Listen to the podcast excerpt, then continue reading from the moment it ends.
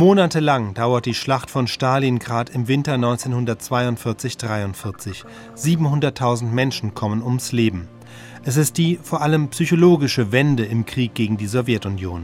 Am 3. Februar 1943 kommt auch das Oberkommando der Wehrmacht nicht umhin, die Niederlage zu verkünden. Aus dem Führerhauptquartier 3. Februar 1943.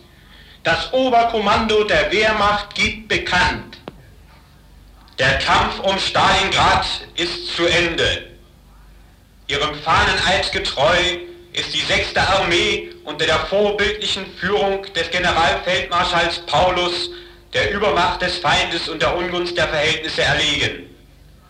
Ihr Schicksal wird von einer Flak-Division der deutschen Luftwaffe, zwei rumänischen Divisionen und einem kroatischen Regiment geteilt, die in treuer Waffenbrüderschaft mit den Kameraden des deutschen Heeres ihre Pflicht bis zum Äußersten getan haben.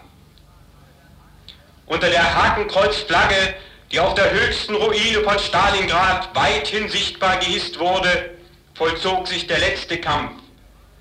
Generale, Offiziere, Unteroffiziere und Mannschaften fochten Schulter an Schulter bis zur letzten Patrone. Das Opfer der Armee war nicht umsonst.